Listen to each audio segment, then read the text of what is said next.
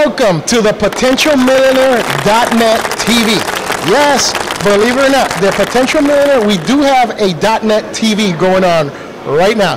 Today, we're located at Fort Worth, Texas, and we are in the Opry Hotel at the Podcast Movement Conference. This is a 2015 conference, and today for you, I have a guest. And my guest is Jose Figueroa from Figueroa Financials.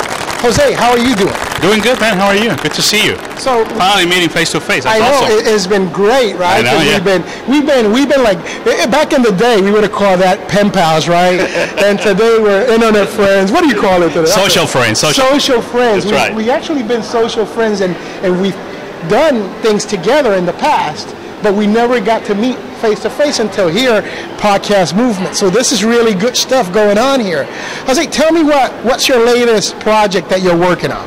Well, I've been writing. I've been writing some of my books, uh, e-books. Uh, just taking some concepts and putting them in e-books. I have a podcast that is goes in Spanish. I've been doing that once a week and approaching almost 100 episodes, and uh, still doing the blog. Still doing the blog in English and Spanish. Doing a little bit of video. So doing a little bit of everything, and do personal coaching too. But basically, it's been very active. or just and active in social media, trying to share with people the principles of good uh, personal finances.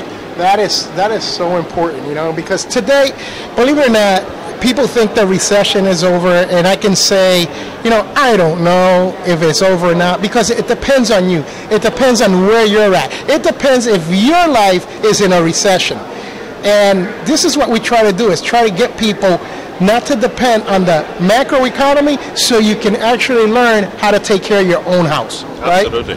So, talk to me about your book. Show me your book there. This is my book on uh, marriage and money. Marriage and money. Yeah, it's called Not Mine, Not Yours, But Ours. And the key is is that when we get married, we have to start thinking differently and change our pronouns. It's not your money or my money. Your debt is my debt. It's our money, our household, our goals, our future. So let's say, it- like in my case, I have my wife, she works, and she actually has a salary. I have a, a, a job that I do, and I have a salary. Should we combine our, our money, our funds? Should we have one account, two accounts, three accounts? I uh, like saying that. Yeah. Well, what I com- what I advise people to do when they get married is combine your money because the preacher, the minister, the priest, the judge said, now you're one. You're one. You're one. So you're supposed to be bringing all your income together. Again, it's your, it's our money. Whatever you make, whatever I make, it goes into one pile. We brought debt into the marriage. That's okay. It's our debt now. We have to handle it. And unless there is an extreme case, in the case where there is addiction or, or gambling or uh, drugs or alcohol, and somebody who's uh, suffering from addiction is just going to blow all your money if you're not careful. Or if there is an extreme case of mistrust because somebody ran off $50,000 in credit cards, but it only only in the extreme case you need to keep some distance. Otherwise, put it all together because that gives you the you take the action to say to declare we're working together with our money. We have one plan, one household.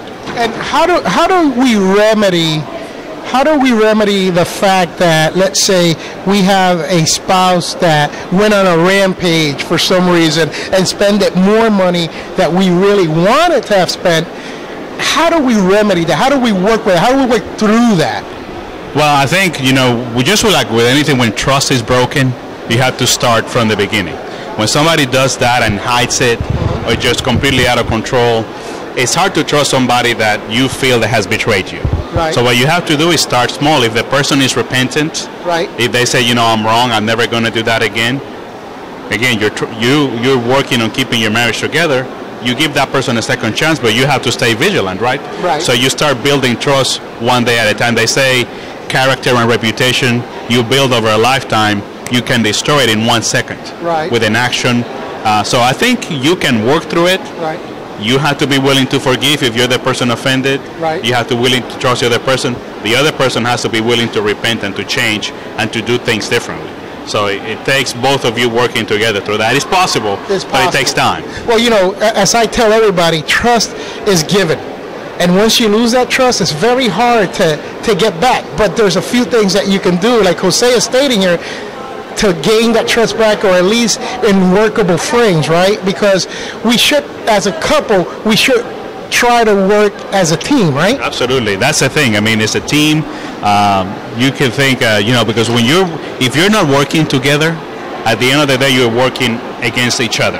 Right. And you're in opposing teams, and uh, it's very easy to think, I just got to take care of me in case something happens. But what you're doing is you're giving yourself an out. Okay. If you say, I'm committed to this marriage, it's going to work in all areas, and Right. money just happens to be a, a key area because, you know, we fight about money all the time. If we, don't, if we don't have a plan about money, or if we are stressed about money, we're going to fight about it. Why did you buy that? We don't have money to do that. And you always do whatever you want with money, and I never. You fight because you don't have a plan and you're not committed to working on it together. So, besides having a plan and, and committed together, how do we go about not having these arguments? Do we talk about it? Do we just save money? Is it just a mechanical thing, or is it just a math thing? What do we do? Well, it's uh, it's more 80% behavior, 20% math. 80-20 rule, huh? 80-20. So what you, I think what you have to do is first of all you need to have a plan for your money because otherwise your your money will do whatever it wants and know what you want. So I call that plan your budget. So as a couple, we work on the budget together. We have an income. Here's what's going to come in the household this month. Here are the expenses for this month. Let's assign dollar amounts to each category, and this is our contract for the month. This is how we're going to spend money in this household. If we go out of this, either you go out of it or I go out of it, we have a problem. Now things change during the month. We need more money for this. Let's talk about it. See, the budget gives you. I had a, a BFE when I work. He Uh-huh. told me when you're arguing, discussing with people, you got to take emotion out of the discussion. So you bring data. So the budget gives you an objective way to talk about money. Yeah, and we're very emotional when it comes to money, right? And- we don't have a plan. It's like we think, well, if I don't if I don't fight, I'm going to be left out. I'm not. The wife will say, I don't have enough for the kids, or I need clothing. The man says, you're just going to blow us out of the water going to Target every week. We have to have a plan. So, you know, my wife and I do, for example, clothing. Uh-huh. We used to argue about she come home with three bags. It's like, where did you go now? I thought it would be you. No, not me. See, I don't like shopping. You know, but she come and then you know what we do now? Yeah. We have an amount in the budget. We have a cash envelope. Right. And it says if if it came from the envelope Uh-huh. and she spent money, I don't even ask how much she spent. Wow. That's "Hey, pretty good. I mean, she's got freedom, I guess. Freedom. And she, you know what she tells me? Said What? freedom and no guilt. Uh-huh. Freedom and no guilt. I spend the money. It was in the budget. I got my shoes. I said, honey, baby, those are great shoes. Look great on you. We move on. There's no fighting because we had a plan. We talked about it. She spent the money within the plan. If I want to go to Starbucks five times a week, uh-huh. I, it was in the budget. So you put that in the budget. Absolutely. That's my fun money. It's fun money that says I do whatever my what I want with money.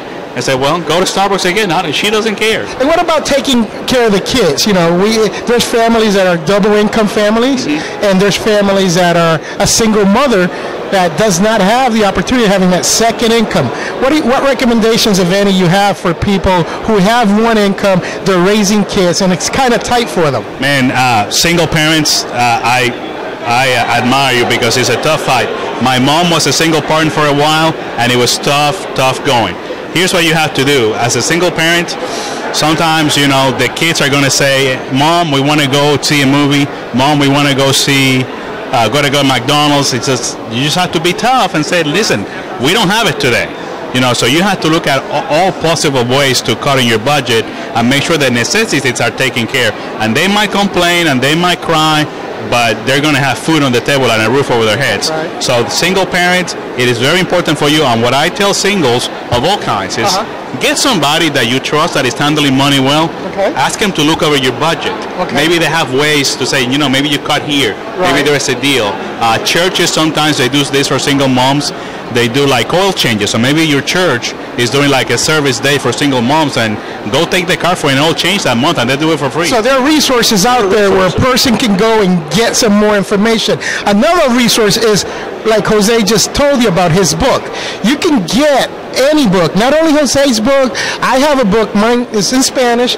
If you can read Spanish, if you're bilingual. If you're here, you're probably bilingual. Yeah, if you're here. you know, and and you can read these books, but you don't have to limit yourself just to that. You have to read other other books that are about money and handling money if you want to learn about this and not have so many arguments because ladies and gentlemen freedom is not free. It costs. Okay, and the cost here is education. It's financial literacy education. So, what about having an emergency fund or anything like that? Is is having a credit card as your backup emergency fund the right thing to do? No, absolutely not. And you know, I tell people, I say, I don't do credit cards. I don't use credit cards. I did them. They were never good for me. They were always, they cost me more problem. And you know, people don't realize this, but when you use credit cards, you're not walk. It's like a crutch. Right. You're not walking on your own financial strength. You're counting on that. What I tell people is, you need an emergency fund that covers at least three months of expenses according to your budget. When you look at your budget, you have a set of expenses that are minimal, the, the, the basic needs covered. So you need an emergency fund that covers at least three months in case you don't have a job. Okay. And the emergency fund, what it gives you is peace of mind. Right. If something happens, you know, you and I grew in Puerto Rico. Right. You remember when there We're was from the island, yeah. Hurricane season, what did people do? The day of the hurricane, what do you see in the news, people chasing that at the at Pueblo said, "Hey, there's no milk. There's no." Of course, they are, they've been telling you for a week that the storm ready. is coming. You went to the store today, and now you're mad and scared. The emergency fund, you know the storm is coming. You need to have a peace of mind. My wife says, when we have an emergency fund, when I know that money's there and you're not going to touch it, I'm not going to touch it. I sleep well. So that's the key. It's peace of mind. Yeah, in my household, in, in the Montelara household, in the Potencial Millonario, Mentor Millonario, what I called really graciously the poor man's ranch. My wife, she she acts like a prepper, you know. She's always prepping for everything, and sometimes it drives me nuts. But let me tell you, God bless her because we are ready when situations come like that, right? Yeah, And, absolutely. and especially when we're talking about money. And in this money, we have to know what to do with it, right? So it's not only having it, saving it, it's also investing it. Tell me a little bit about how would I invest if I'm a working person? What can I do to make my money grow a little? I, I think you know investing is kind of the next stage of saving. So you you're going to make all the money you can. Right. You're going to save all the money you can. You're going to spend it wisely. You can have fun with money there, but you also have to think about the future. Right. Where am I going to be 10, 20, 30 years from now? That's where investing for the future comes in for retirement. So to me, what I tell people is get on a budget, get out of debt completely, stay out of debt, save for emergencies, then start investing. And then diversification is the key. Right. So I don't invest in a single stock. I do mutual funds and different kinds of mutual funds. Right. Uh, where you talk about getting more wisdom, we have a financial planner that he's a professional. He tells us, hey, I think your portfolio could do better. We just met with him two weeks ago. Oh, wow. I think you. So we- even even a financial guy goes to a financial planner. yeah, because I need help. I need help. I mean, We all need help. Humility says, you know, you don't know everything. Uh, humility says that you don't know everything. That there is somebody else who can help you, and that's what we do. So invest, but you know what? Learn. Learn about investing. What is the stock? What is a mutual fund? What is the stock mutual fund? What is the stock market? What is the Dow Jones? Why does everybody get so excited here about the Dow Jones or the S&P 500? You know, for years I didn't know why everybody was so excited. Right. What is the stock market? Before you invest, make sure you understand what you're investing in. Okay. Get some help. Read, like you said. Talk to a financial planner. But especially young guys, young people, ladies, when you start working, yeah, you're 22, 23, And that's 24. what I was asking if we can take this really down to a basic level like yeah, that. start. So start investing. You know, your company matches your 401k. That is money left. That's it. free money. free money. Listen, folks, this is like you come into one of my seminars and I say, at the door, I'm going to leave you a $100 in a bag. When you walk out that door at the end of my seminar, please take a bag. When you don't take your employer's money, you are leaving money behind, folks. Absolutely. It's, it's, it's free money. You're leaving money on the table. Here's what you do. They match, you match. So you save because compound interest, the, somebody called it the eighth wonder of the world. Right. But when you're saving and Goes to investing, Albert Einstein. yeah, he, uh, when you're saving and investing, it's working for you. When you're in debt, it's working against you. Okay. Well, ladies and gentlemen, there you have it. Jose Figueroa from Figueroa Financial. We are at Podcast Movement 2015 at the Grand City of Fort Worth, Texas. And this is Felix Montelara for the Potential Millionaire TV. Have a great one. Thank you. I hope you learned something. And remember, we all have that potential millionaire. Thank you. Thank you, Felix, for the interview. Remember, there is always help and hope for your finances.